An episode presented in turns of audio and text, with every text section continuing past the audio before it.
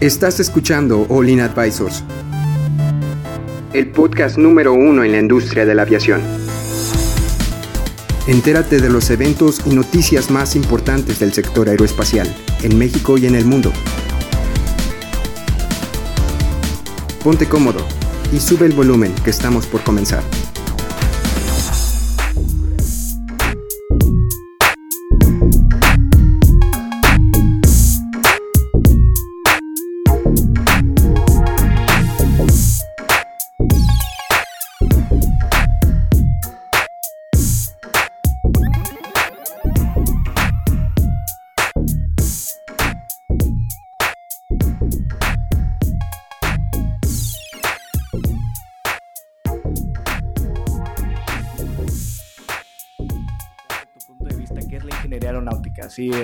O de lo que quieras platicar en general, así, de, la ingeniería.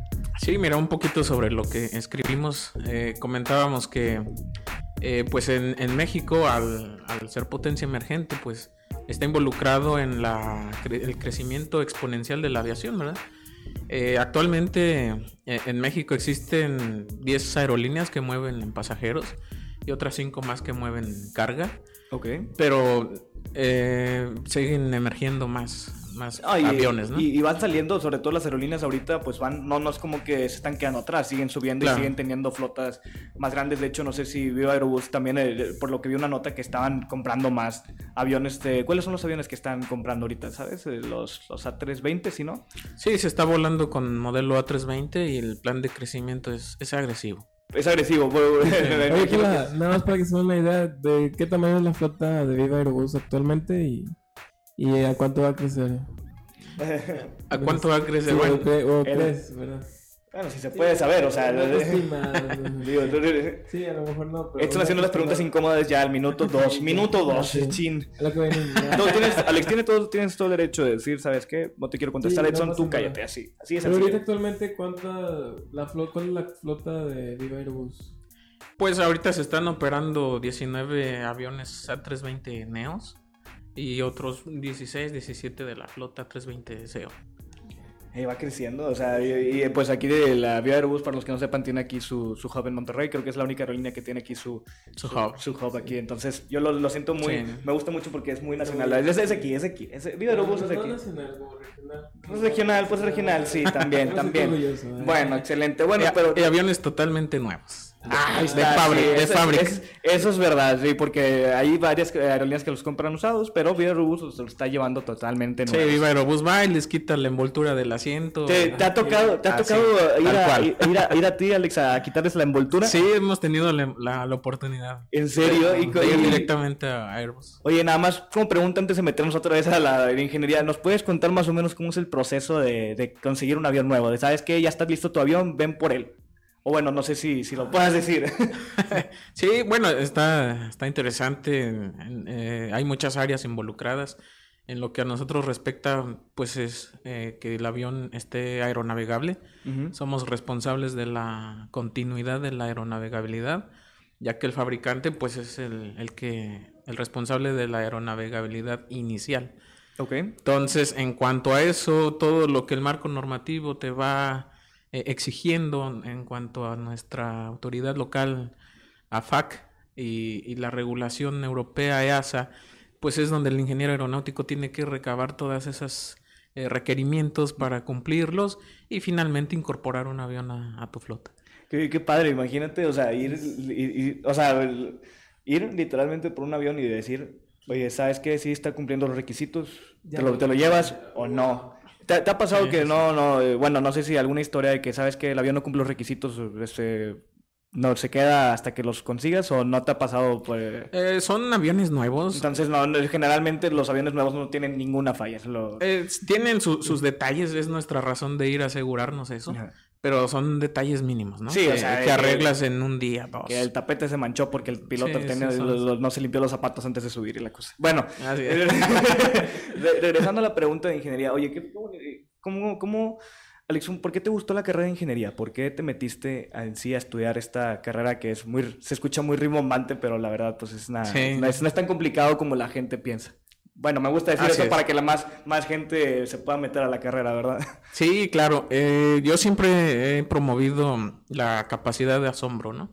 Una, una- está en nuestra naturaleza humana y, y lo interesante es que nacemos con ella, ¿no? Entonces yo de, de pequeño, mi, mi padre afortunadamente tenía el gusto por los aviones, mi, mi padre de, de ocupación este, tornero, eh, no, no tuvo la oportunidad de estudiar alguna profesión, pero el gusto por los aviones ahí estaba, ¿no? Entonces de pequeño eh, me tomaba y íbamos ahí al, al metro Hangares en la ciudad. Bueno, este, tal vez sea de familia, o porque yo de chiquito tal vez me subí a un avión y me, me gustó, pero la tuya en sí, o sea, fue porque a tu papá le gustaban mucho los aviones. Sí, tenía algunos aviones a, a escala. Ah, me imagino, así, sí. esos- son los mejores, así, los de, bueno, yo, yo tenía un, una 380 chiquito y creo que desde ahí empecé a- me empezó sí, la sí. fascinación. No, y antes tú podías ir a una tienda departamental, tipo ahorrera de aquellos tiempos, y, y comprabas aviones marca Lodela, ya no existe la marca. Tú ibas a, como ir ahorita a, a cualquier tienda departamental, lo comprabas y lo ensamblabas, ¿no? En, en tu casa. Qué divertido. Sí, sí, sí. Oye, oye, entonces cuéntanos un poco más, Alex, del proceso de la, de la carrera tuya, eh, bueno, la nuestra, pero también en el, en el Politécnico, este, sí fue en el Politécnico, ¿verdad? Sí, en el Politécnico. Sí, este, eh, ¿cómo, ¿cómo estuvo? ¿Fue, ¿Fueron cinco años? Pues es que es muy raro que tengamos un, un, un egresado del Politécnico, pues también para la gente que, Sí. que sepa, que, que no sepa cuáles este, universidades tienen esta carrera, pues es bueno que, que sepan, porque está, no solo está la- aquí en la Uni- Universidad Autónoma de Nuevo León, también está el Politécnico, también está Querétaro, en Tijuana, y luego la, la UNAM acaba de abrir una, una nueva carrera de Ingeniería Aeroespacial. Aeroespacial. Pero bueno, ¿cómo, ¿cómo te diste cuenta que te gustaba la ingeniería aeronáutica y decidiste, déjame meterme a la, a la carrera en el Politécnico? Sí, eh, no fue fácil, no es una carrera tan difundida.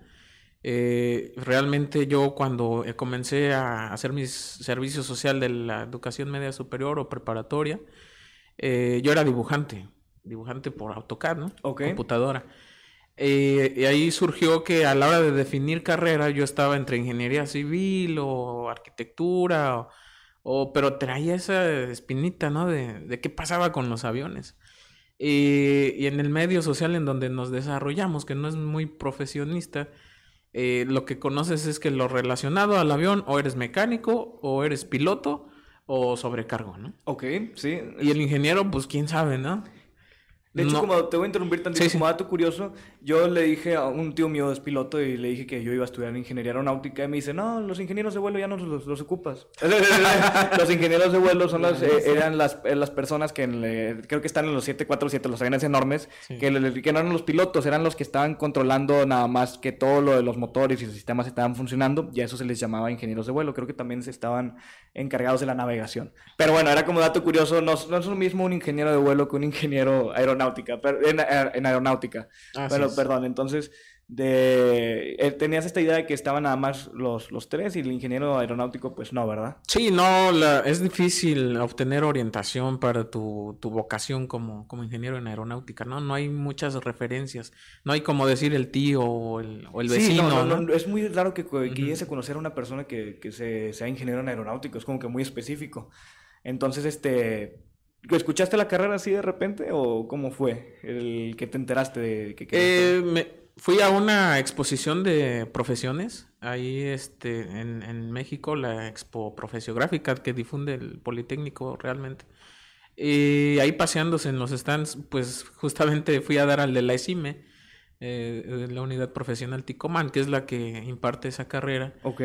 Eh, y ya vi que existía a nivel ingeniería, no precisamente piloto ni mecánico. ¿no? Exacto, como que ya más Sí. este, una carrera profesional, pero ya con grado de ingeniería. Y, y en cuanto la descubrí, porque realmente me sucedió eso, eh, pues la definí. Dije, eso quiero ser. Eh, platicando con los amigos del trabajo que yo tenía, me decían, eh, pues no, dice, pues ¿de qué vas a vivir, no? Estudia ingeniero civil, ya estás trabajando aquí, es tu siguiente paso y el trabajo está seguro, entonces estaba tentador. Entonces tú, tú ya trabajaste, tienes un trabajo de ingeniería civil y dijiste, ¿sabes qué? Estaba como dibujante, pero ya tenía nociones de la ingeniería civil. Ah, o sea, Oh, eh, eh, eh, eh, fue, fue un- como que un paso pues medio difícil porque ya tenías algo seguro, pero sí, seguiste tu instinto y fue como que no, yo Así quiero, es. yo quiero esto. Entonces ya te metiste, de, de hecho, para entrar a esa carrera es un proceso difícil, no es nada más como que, oye, quiero entrar y ya. Creo sí, que en, la- en Politécnico tú participas por tu lugar. Tienes que hacer un examen de selección y en cuanto a eso ya eliges una carrera y de ahí depende si te quedas o no. Bueno, pero y bueno, ya entraste, ya eh, empezaste a estudiar ahí la carrera, todo fue bien, pasaste las coladeras de quinto y sexto semestre, y ahí te, te graduaste, gracias a Dios. Y eh, acabando la carrera, te, ¿cuál fue tu primera idea? ¿Sabes ¿Sabes qué? Eh, acabando la carrera me gustaría eh, egre- eh, ejercer en, en qué lugar, así, este, ¿tenías alguna idea de lo que tú querías hacer ya como ingeniero? Sí, fíjate que cuando salí estaba igual que como entré, ¿no? Y no sabía yo a qué, dónde iba a trabajar. Eh, no, no me importaba, no era algo que me quitara el sueño. Yo quería estudiar la carrera Ok, sí. y, y posteriormente ver a qué me dedicaba, ¿no? No, no lo tenía claro, pero sí sabía que quería estudiar la carrera. Y- y- Entonces terminamos la escuela y dijimos, ok, pues ahora, ¿Y ahora qué? ¿qué ofrece el mundo, no? ¿Qué ofrece el mundo? ¿Qué hay?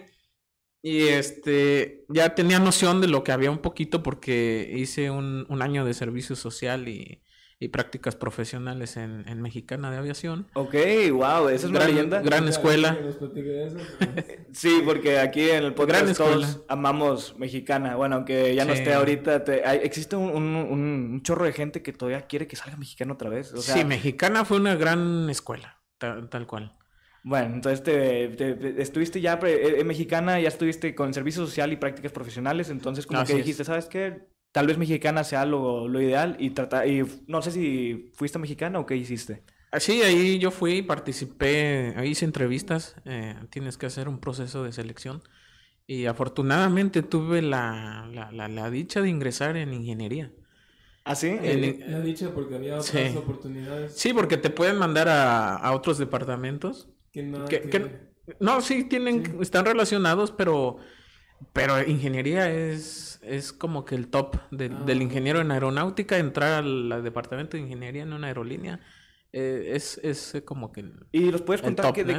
qué, de de es lo que hace el departamento de ingeniería en una, en una aerolínea? Sí, ¿qué, qué es lo, qué es lo que hacías? Si se puede saber. Sí, en, en toda aerolínea, como lo pusimos en el bosquejo a nivel general. ¿Sí, se lo puedes poner? Sí. Ahorita, lo, bueno, en lo, en lo que nos platicas, Alex. Sí, en toda, en toda aerolínea, cualquier ingeniero, no precisamente el aeronáutico, este, ahí vamos a abrir un paréntesis de que sí, ok, está bien. hay, hay ingenieros en otras especialidades, como ingenieros mecánicos. Yo tengo un gran amigo eh, que es ingeniero mecánico y, y- y tiene pasión por la aviación y el trabajo que desenvuelve eh, cumple muy bien con el perfil del aeronáutico en cuanto a sus deberes y responsabilidades de una aerolínea, ¿no? Para lo que necesita. Exacto, entonces eh, se les hay que reconocérseles ese, ese, ese cariño que por alguna razón en su momento no estudiaron la aeronáutica, quizá porque vivimos lo mismo, no sabíamos que existía, ¿no? Exacto, porque muy poca gente sabe que existe. Yo, yo, yo en, secundaria yo quería, yo quería ser arquitecto. Claro. y luego me di cuenta, lle- llega un profesor con un periódico de, este, del día nue- nuevo, que se lo agradezco mucho porque eso cambió mi vida, porque literalmente llegó y nos enseñó la primera generación de graduados en ingeniería aeronáutica de aquí de la UNI que fue invitado a la NASA. Que para Ah, mí guau. esa fue la, la, el, el punto de quiebre. Dije, ¿sabes qué? Noveno semestre, Dios, no, eh, no, no, eh, eh, tercero de secundaria, este, de aquí yo voy a ser ingeniero, pero es porque no sabía, no sabía que existía. Es muy raro Claro. saber que yo, yo creí que iba a ser pues, pues piloto. Yo, yo estaba preparándome para volar y, y, este, y poder este, pasar mis exámenes y poder juntar dinero pues, para estudiar eh, piloto, pero mi papá me pidió, me dijo, ¿sabes qué? Primero estudia una carrera y si ah, en los primeros semestres no te late, pues ya vemos qué onda, pero la verdad... Entré y pues me empezó a gustar y pues ya me quedé y aquí estoy. Y aquí estamos. Ahorita Sí, yo creo que es, es como que es como es como poder ser un ingeniero de la Fórmula 1 no es poder hacer el carro no es lo mismo que poder manejarlo pero es el mismo amor de la Fórmula 1 Es- Claro, es- es- es- los aviones no, no es tanto que los Qué manejes pero frase que puedas que- ¿eh? Qué bonita frase. Qué bonita frase, ¿verdad? este no es tanto que los puedas volar, pero que puedas convivir con el mismo, eh, con el mismo tipo de estructura, aeronave y tecnología que, que vuela, pues es increíble. Pero Claro. bueno, este, ¿y cómo te fue en Mexicana, Alex? Este, ya entraste en el departamento de ingeniería, ahí estuviste cuánto tiempo más o menos. ¿Cómo? Estuve un, un año y unos un par de meses más. ¿Cómo fue trabajar en Mexicana? O sea, en ese tiempo era la aerolínea Banderas o una aerolínea... Eh, sí, sí, sí, es dificilísimo entrar de como sea, de practicante, de empleado. Eh, eh, es, era dificilísimo. Eh, yo este, ingresé ahí con ingeniería en estructuras. Eh, tuve un, un gran, digamos que una gran guía con el ingeniero Martín Valdespino. Un saludo. Un saludo. Pero su manera de ese ingeniero de, de ver el avión y administrar las cosas, este, me llevó a, a ilusionarme y decir, yo quiero ser ingeniero en estructuras, ¿no? Desde ahí se nació la motivación. Sí, a mí la, la estructura siempre me, me apasionó hasta, hasta la fecha. Para algunos que a lo mejor no sepan, no sé si te gustaría explicar un poquito qué hace un ingeniero en estructuras. Sí, claro. eh, te digo, eh, parte de lo que habíamos planeado en la, en la plática, este, me voy a regresar un poquito del... Tú regrésate donde tú quieras. Sí, ¿verdad? de- De ahorita Es tu llegué. puesto, es tu- es nuestro- Regresamos ahorita al punto que nos quedamos, no pasa Sí, nada. para ir para allá. Sí. Eh, cualquier ingeniero que ya se desarrolle en una este, aerolínea este, puede, puede incursionar en, en diferentes áreas, pero hablando de ingeniería como tal, este, pues ahí surgen varias especialidades, porque el avión es una máquina altamente sofisticada. Es un mundo de información, es una tecnología muy compleja y necesita haber gente especializada por diferentes rubros, ¿no? Entonces ahí podemos encontrar a los ingenieros que administran los sistemas hidroneumáticos, los sistemas eléctrico electrónicos o la aviónica, lo- los sistemas de la planta motriz, que es donde ahorita estamos, eh, los ingenieros de la aeroestructura, yo le llamo así, para que no escuchen como estructuras de... Así como un edificio. Sí. y, y otras, y otras áreas, ¿no? Como los que administran un programa de mantenimiento, la ingeniería de interiores. Todo eso consolidan al, al área de ingeniería como tal. Y este. Y yo empecé a desenvolverme en esa parte de la ingeniería de, de estructuras desde, desde mexicana, fue mi, mi escuela como tal. Y, ¿Y qué hace un ingeniero de estructuras? Bueno, pues es el área que, eh, pues más cuidados tiene en cuanto a conservar la aeronavegabilidad. Por principio, eh, se tiene un documento eh, más, maestro que se llama Directiva de Aeronavegabilidad. Es lo que emite el certificado, perdón, la entidad que regula el, el- el país el en país, donde tú operas. Ok, ahorita es la DGC, bueno, la FAC, como es, como es ahorita. Y, y sobre todo, pues la entidad que emite el certificado tipo para que el, el avión donde se diseñó pueda volar. En este caso tienes una aeronave Boeing, por ejemplo. Bueno, pues la, la, este, el Departamento de Transporte a través de la FAA es la que emite las directivas de aeronavegabilidad para ese modelo de avión que, que, que tú estés operando. Y tú como ingeniero pues tienes que estar atento ahí, ¿no? A ver, y, lo, administrar todo eso. y lo vas checando día a día para ver si hay alguna directiva nueva y vos es... FAA, tú te puedes meter a su página, de, es de dominio público. Tú puedes decir, quiero que me lleguen las directivas, este, todas de este modelo, ¿no? Ok, y ya te llevan por correo y no tienes que... ¿A qué, estarte- sí, ¿A qué correo? Tú pones tu correo y, y en automático ahí te van a estar cayendo. Tú, tú puedes elegir qué modelo de avión. Oye, su- Entonces te ves básicamente como que seguir el... el- te- no sé si lo puedo resumir de esta manera, me puedes corregir, pero es como que ir re- verificando los requisitos que te va diciendo la autoridad para poder eh, mantener el avión volando, porque se- si, no, si no cumple los requisitos que ahorita te acabamos de mandar, eh, no vuela. Así de simple, así de sencillo. Así es. ¿Y qué es la aeronavegabilidad? Porque estamos hablando de eso. Sí, ¿no? exacto. Para los que para que nos, nos puedes explicar un poco para la gente que este que tal vez no tenga una idea concreta que es Sí, eh, eh, aeronavegabilidad. es muy sencillo. Es un- eh, la aeronavegabilidad es una capacidad del avión. ¿Capacidad de qué? De mantener un vuelo seguro. Tal Sí, cual. Ok, ok. Ese es como que se es- tienes eso, es el vuelo va a ser seguro. Exacto. ¿Y qué se busca? Bueno, hacerlo al mejor costo, ¿verdad? Sí. Y como, como eh, al mejor costo de que nada, ¿cómo se podría definir de que al, al mejor costo? Sí, claro, por ejemplo, tú como ingeniero dices, ok, la directiva me está pidiendo una tarea de mantenimiento que hay que hacer de aquí a dos años, por ejemplo. Ok. Ok, ¿qué necesito? Equipo, herramienta, materiales. Entonces ahí es donde el ingeniero puede ahorrar bastante en anticiparse a la compra de, de lo que vas a necesitar para cumplir con esa directiva y, y te llegue, no sé, un año antes o medio año antes de que tú empieces a hacer tus, tus trabajos de mantenimiento y no andar corriendo al final, ¿no? Sí, O, peor aún, que se te vence alguna directiva y ahora el avión tenga que Estar en tierra. estar en tierra. Oye, y Alex, ¿quién Eso te, es quién te- costoso. Que yo me costoso. imagino, o sea, un avión en tierra pierde dinero, o sea, no solo porque por estar ahí este, tomando espacio, sino porque no está llevando gente, ¿verdad? Así es. Este, cu- ¿quién es el que te verifica? O sea, va, va un, au- un auditor y te dice, ¿tienes el certificado que sí lo tienes, sí lo tienes, sí lo cumples? ¿O es este, cómo, cómo se lleva a cabo? ¿Nos podrías explicar? Sí, en- el marco regulatorio establece que tu, tu, este, tu entidad local, en este caso en México la FAC ex DGAC, Parece- sí, e- es la que está al tanto de tu, de, de tu aeronavegabilidad como tal y te expide un certificado de aeronavegabilidad. Entonces, este, tú tienes que cuidar todos los requisitos que se piden para estarlo renovando y, y con eso tú mantienes tu avión operable, ¿no? Esa es un- una fuente, hablábamos en el, en- el bosquejo de diversas fuentes que te ayudan a conservar la aeronavegabilidad, ¿no? Ay, perdón, es que aquí andamos viendo para, sí, para sí. por si nos ocupamos acordar de algo.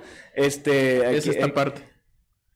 Sí, eh, el marco regulatorio aeronáutico eh, es una fuente de ayuda. Yo siempre que platico con mis compañeros y, y, este, interesados, eh, siempre promovemos que el marco normativo es una ayuda. No hay que verlo como algo que Sí, se impone. tedioso de decir, "Ay, hay que cumplir con esto y con esto. No, no, no. Las normas, las normas son ayuda. In- incluso cuando no sepas hacer tu trabajo, busca ayuda en el marco normativo. Y ahí está todo lo que tienes que hacer. Oh, me imagino, pero sí es una, una un- sí te, te- te- perdón, me me- te tiene que gustar leer porque sí es demasiado, Sí. porque es una, son ver todas las normas y ver que estás cumpliendo con todo, son documentos pues muy extensos, ¿verdad? Y lo tienes Sí, que ir cumpliendo pues en un lapso de que dijiste como que normalmente de dos años. O bueno, este, dependiendo de lo que te pida la, la, Sí, dependiendo la, el- la entidad. Pero bueno, entonces, eh, regresando un poco a cuando estabas en, en, en Me- en Mexicana, este, eh, te tocó, eh, no sé si te tocó cuando Mexicana empezó, pues quebró, o sí, sí te tocó en esa época o fue No, fíjate que no. Yo, yo ya estaba eh, después este, en otra empresa, en Magni Charters, cuando Mexicana empezó, cerró. híjole, no, Sí. eh, porque, ¿en, en qué año fue eso, más o menos, eh, Alex? Cuando tú estabas en, en Mexicana, como, ¿te, te puedes acordar? En el 2005. En 2005, todavía le, 2004, 2005. todavía le quedaban como ¿Y unos... para cinco- ese entonces qué aviones había en, en mexicano? ¿Qué, ¿Con qué aviones te tocó trabajar? Eh, bueno, ya, ya estaba el A320 de los primeros Ah, sí, de- modelos. Sí, porque Mexicana los empezó a recibir desde los 90, ¿no? 91, 92. Y este, ya estaba ese modelo. Eh, me tocó el retiro del 727, su, su último vuelo. En serio, te tocó ahí como le, pusieron los bomberos el- la salida de, de sí, sí. agua y todo. Sí, fue toda una fiesta, fue toda una fiesta porque Mexicana eh, es el operador que más aviones fincó a Boeing para incorporar el 727. Fue, fue, llegó a ser la aerolínea en su momento de fincar el pedido más grande de, de flota 727. ¿Nos podrías explicar un poco, Alex, qué es fincar? O sea, ¿qué, qué es fincar este, los aviones? O Un, un pedido, o sea, o sea, de ir o sea, a hacer un pedido, hacer un pedido. pedido, Ok, exacto. ok, Ajá. hacer de, de 727. Sí, fue como que ya Ah, se sí. retiró el, el que hizo el pedido más grande, ya. Es su último avión. En el 2006, 5 fue cuando el, el último vuelo. Es que es como por fiesta- 2003 Ah, tres, aproximadamente. tres, ok. Sí, es que esto, esto es una fiesta. Yo veo cómo Sí, es la una despedida a, a los aviones de los que ya se están Sí, retirando. Y es, es como les ponen agua y pasa por todo. Sí, y fue el aeropuerto. 727 en Mexicana llegó a ser un avión insignia, o sea, Oye, Alex, entonces te, puede- te puedo considerar como si fueras como que el A320 lo llegas conociendo desde que estás en Mexicana. Todo, ya tienes como unos 15 años conociéndolo, el A320. Eh, Sí, yo creo que sí, unos 15 años. Oye, que, que imagínate ya, ya llevar conociendo un avión de... Con, con un periodo de interrupción, porque Magni Charters opera el 737. El 737 y Sí, el... el bueno, clásico. Eh, sí. Oye, y bueno, ¿te estuviste en Magni Charters? ¿Cuánto tiempo estuviste ahí en, Mag- en Magni Charters, ahí trabajando? Ahí estuvimos un poquito más de tres años. Ok, y ahí estuviste y, de- y estabas también como ingeniero. en de Sí, yo, yo entré realmente a, a, pues a una revisión del MGM, ¿no? Este, y ahí fue donde empecé a meterme más en el marco normativo, a, a conocer leyes, reglamentos, normas circulares, para conformar lo que es el, el MGM, es el, Manual General de Mantenimiento y Procedimientos de Taller. Sí, para y, ahí fue donde, donde detoné la, también el interés del marco normativo. Bueno, entonces, y ya después Magni Charters, ¿tuviste algún otro tipo de trabajo? Ya llegaste aquí ahorita donde vivo. Ahí en Magni Charters este, tuve también la, la, oportunidad de finalmente incursionar en la ingeniería de estructuras. Ah, sí, fue tu primer paso, de ahí, de ahí dijiste... Ya como responsable, ya no como practicante, ahora como, como responsable. es que me da, mucha curiosidad, ¿qué es lo que haces en sí? O sea, que tu día a día, ya me explicaste más o menos, pero tu día a día, ¿qué es lo que llegas y qué es lo que tienes que verificar así como de estructuras? O sea, ¿qué, qué, son tus requisitos, prioridades del día? Sí, tu, tu trabajo como ingeniero en aeronáutica día a día es dos vertientes básicas, mantenimiento preventivo y mantenimiento correctivo. Ok. El, lo ideal es que todo tu tiempo lo dediques siempre al preventivo. que, no, llegue a pasar el correctivo, que no llegue... Exacto.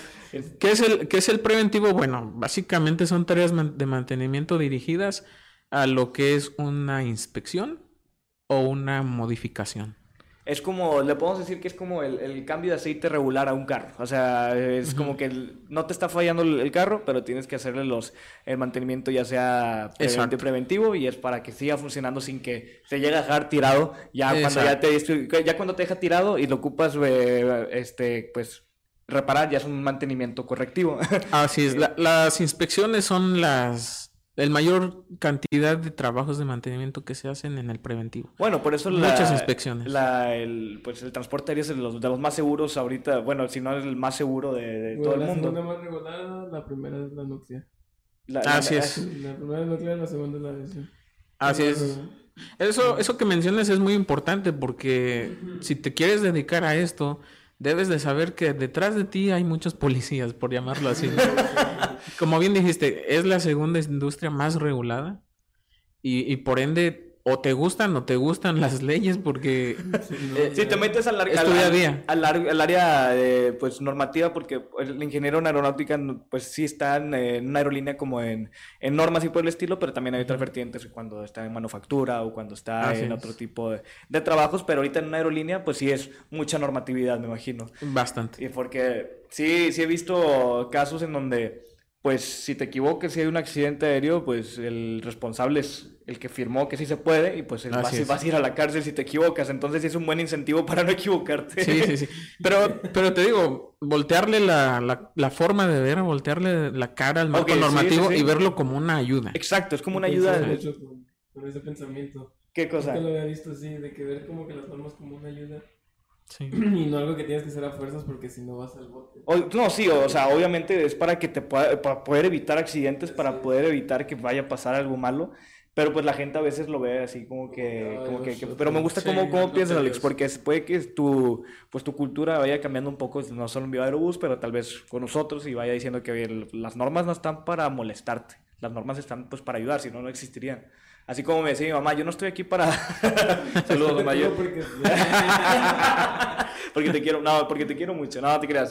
Este, que me dice, yo, yo, yo me preocupo no por, por molestarte, sino por nada, por preocupación. Es lo mismo que para nosotros. Bueno, y para, ya para ir acabando el podcast, porque ya llevamos un, un no, rato. Bueno, para hacer una pequeña pausa y luego seguimos con la segunda parte, porque el bosquejo está bastante largo y y todavía hay mucho contenido. No, la, la, tarde es para ustedes, ¿eh? Ah, bueno, por mí no hay problema. Le damos una pequeña pausa para, para poder descansar y poder platicar un rato y para que nuestros... Y sigamos hablando después ahora del bosquejo que nos mandó nuestro... Sí, porque ahorita me, me, me, me enfoqué más en preguntarle...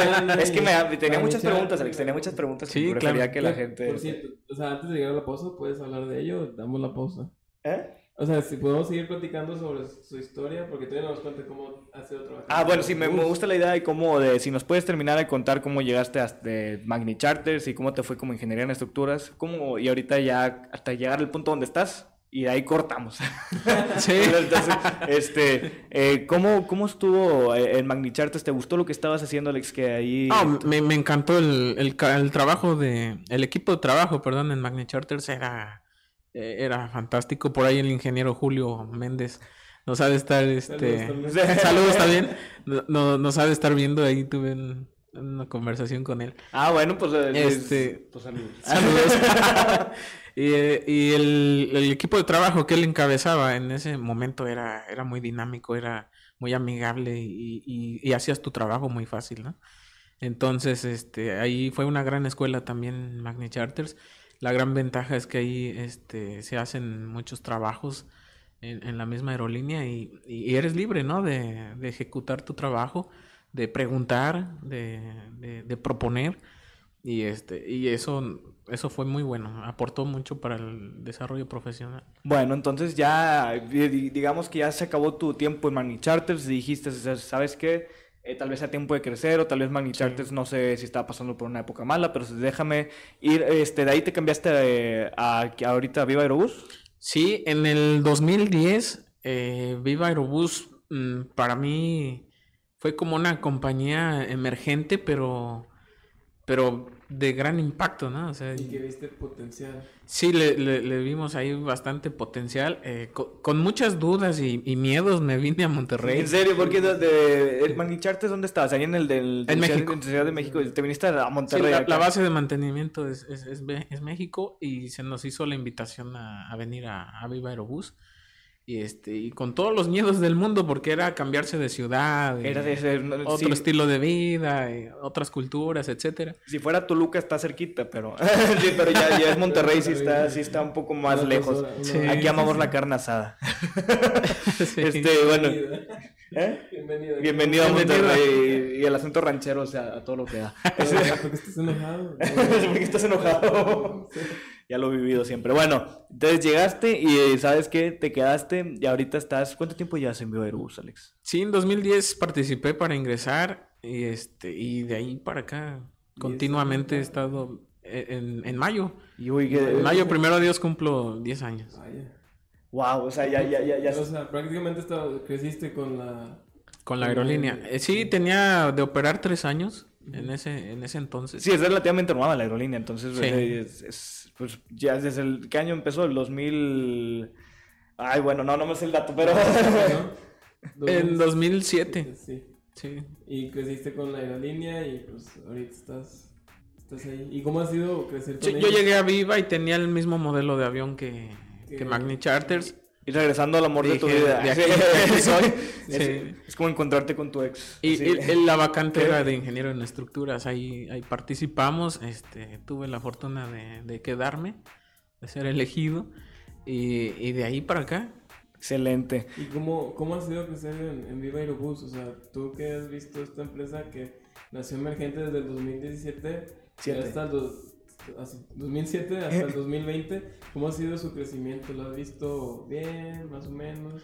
No, excelente. eh, siempre se, se le tiene que tener fe a lo que uno hace y en donde uno está, ¿no? Sí, porque era un movimiento arriesgado, una nueva Así es. y- Entonces, este, se le tenía la fe, pero la verdad es que Viva ha superado mi, mi expectativa hasta la y- fecha. Y, creo que la de todos, también la mía. Hasta la fecha. Sí, yo creo que todos, eh, sobre todo, es que va creciendo, es, su, su capacidad de crecer es, es increíble y de adquirir aviones nuevos. Adquirir aviones nuevos no es, no es una No cosa tan sencilla. no entonces- es fácil. sí. Entonces sí es algo que se No, respeta. no es para todos. eh, incorporar aviones nuevos a tu flota no es para todos. Entonces, y, y es, eh, aunque sea una aerolínea que por nombre sea de bajo costo, pues tiene un chorro de cosas así de... pues, tiene su hub aquí en Monterrey, para mí eso es un gane. Es de bajo costo, pero está teniendo un- va creciendo en flota cada vez más. Es un gane también. Y pues, en general, son un chorro de cosas que se van sumando para Viva Aerobús. Y pues más oportunidades para nosotros. Ya sé, tal vez en algún futuro, eh, nunca vez. sabemos si vamos a estar ahí, ¿verdad? Claro, claro que se puedan unir. Este, pero bueno, yo creo que Ah, ahorita... bueno, nada más ya como última pregunta antes de la pausa. Algo, o sea, me causó, no sé, curiosidad a mí. ¿Cómo fue trabajar con un 737 y luego trabajar con un 320? ¿Tuviste a lo mejor problemas para cambiar? Es- esa es una buena pregunta. Este, Sí. es- es Te- como- ¿cómo tenía te la noción de, de lo como la filosofía de mantenimiento de Airbus tenía la noción el cambio no fue tan Drástico. tan drástico este son diferentes filosofías de mantenimiento pero finalmente son aviones ¿no? Sí, sí. y, y el marco normativo pues es igual para es todos para todos. Ajá, sí. Entonces eh, no fue, no fue No fue el... nada difícil. Sí, no, no fue tan complicado. Finalmente hay estándares eh, y hay regulaciones que son se, se rigen igual y entonces el, el cambio no debe ser tan, tan drástico. ¿no?